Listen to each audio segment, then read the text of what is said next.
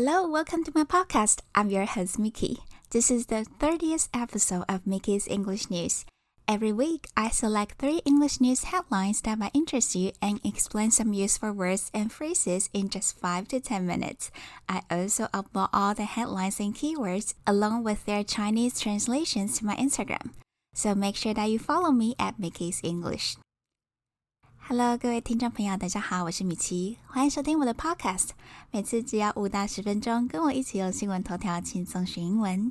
今天所有的新闻头条和单字也都可以在我的 Instagram make is English 看到哦。那我们就开始这集的新闻吧。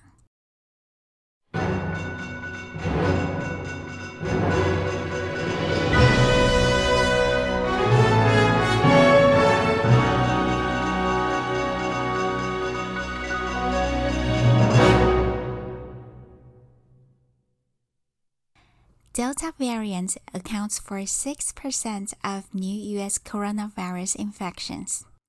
Delta variant accounts for 6% of new US coronavirus infections.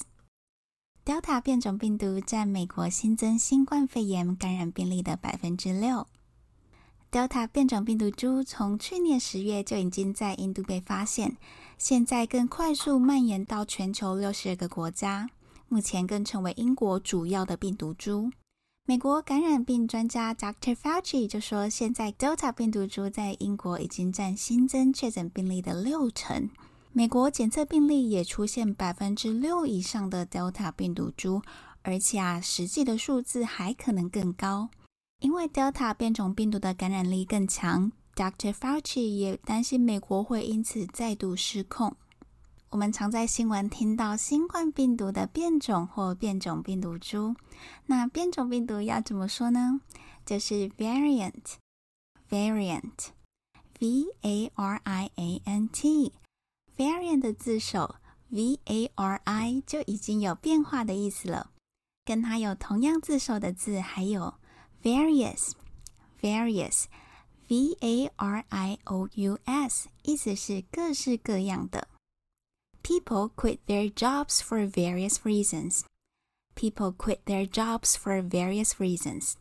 就是在说人们有各式各样离职的原因。接下来要讲一个重要的片语，account for。account for。A C C O U N T 空格 F O R，在这边的意思是数量上占了多少。 在这个头条当中，就是用来指 Delta 病毒株占了新增病例的百分之六。最后，coronavirus infections 就是指新冠病毒感染。coronavirus 就是冠状病毒，infection，i n f e c t i o n 就是感染。感染的形容词也很常见，是 infectious，infectious。I N F E C T I O U S，所以 an infectious disease 就是传染病。接下来，请听听以下三个例句。Many people are worried if vaccines work on variants from India. Many people are worried if vaccines work on variants from India. 很多人担心疫苗对来自印度变种病毒是否有效。 Women account for only 20% of the company's employees.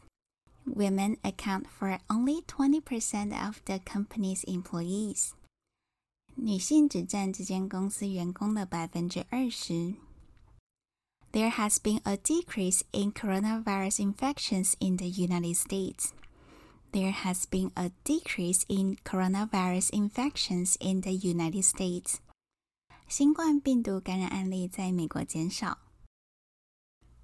The second headline is Washington State approves offering free marijuana joints to those getting the COVID vaccine. Washington State approves offering free marijuana joints to those getting the COVID vaccine. 华盛顿州批准给予施打新冠疫苗的人大麻烟卷。 在美国，因为疫苗非常充足，所以各州政府也都纷纷寄出各种鼓励大家施打疫苗的方案，有打疫苗送刮刮乐、送素食、送啤酒、送甜甜圈等等。最近华盛顿州更推出打针送大麻烟的活动。大麻的英文是 marijuana，marijuana，m a r i j u a n a，或是口语一点可以说是 weed W e e d，但新闻上大麻也很常被称为 cannabis，cannabis，c a n n a b i s。华盛顿州这个活动叫做打一针送一根，所以英文是 Joints for Jabs。Joints for Jabs，Joint J O I N T 就是指大麻烟卷，而 Jab J A B 就是指打疫苗。再看这个头条的动词 approve，approve 主要有两个意思，一个是赞同，另外一个就是批准、合可。那在这个新闻当中，很明显就是用批准的意思。Washington State approves，华盛顿州批准什么呢？哦，原来是批准 offering free marijuana joints，也就是提供免费的大麻烟卷。接下来，请听听以下两个例句 ：Now that the manager has approved the project, we can start working on it. Now that the manager has approved the project. We can start working on it。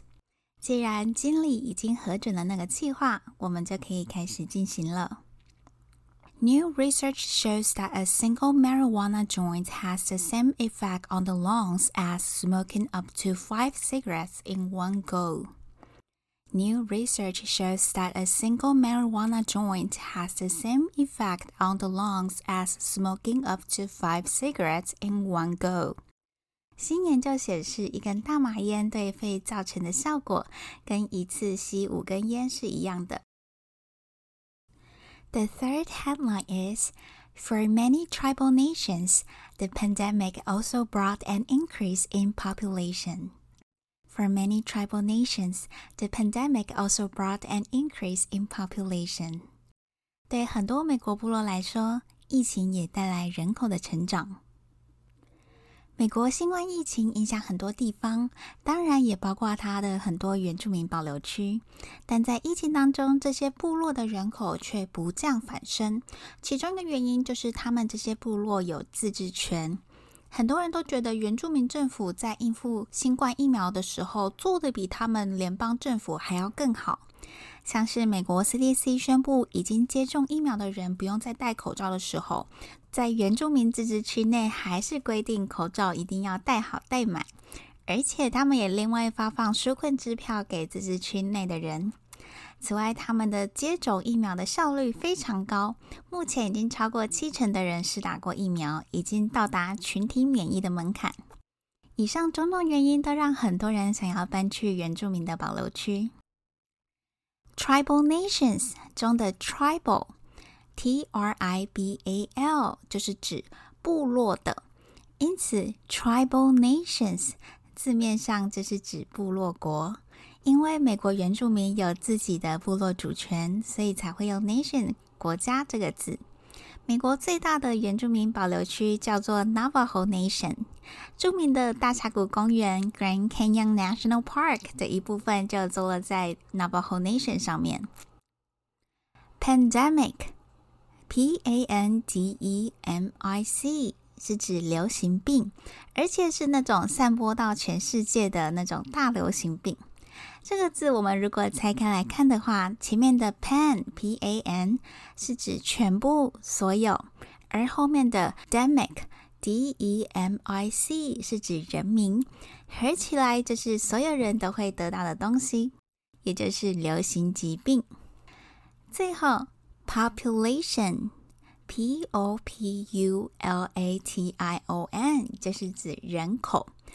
Population increase 是人口增加，那么 population decrease 就是人口减少喽。以下请听听三个例句：We saw many tribal artworks in the National Museum of the American Indian. We saw many tribal artworks in the National Museum of the American Indian. 我们在美国印第安人博物馆看到很多部落艺术品。 The flu pandemic in 1918 took away many lives. The flu pandemic in 1918 took away many lives. 一九一八年的流感大流行夺走很多生命。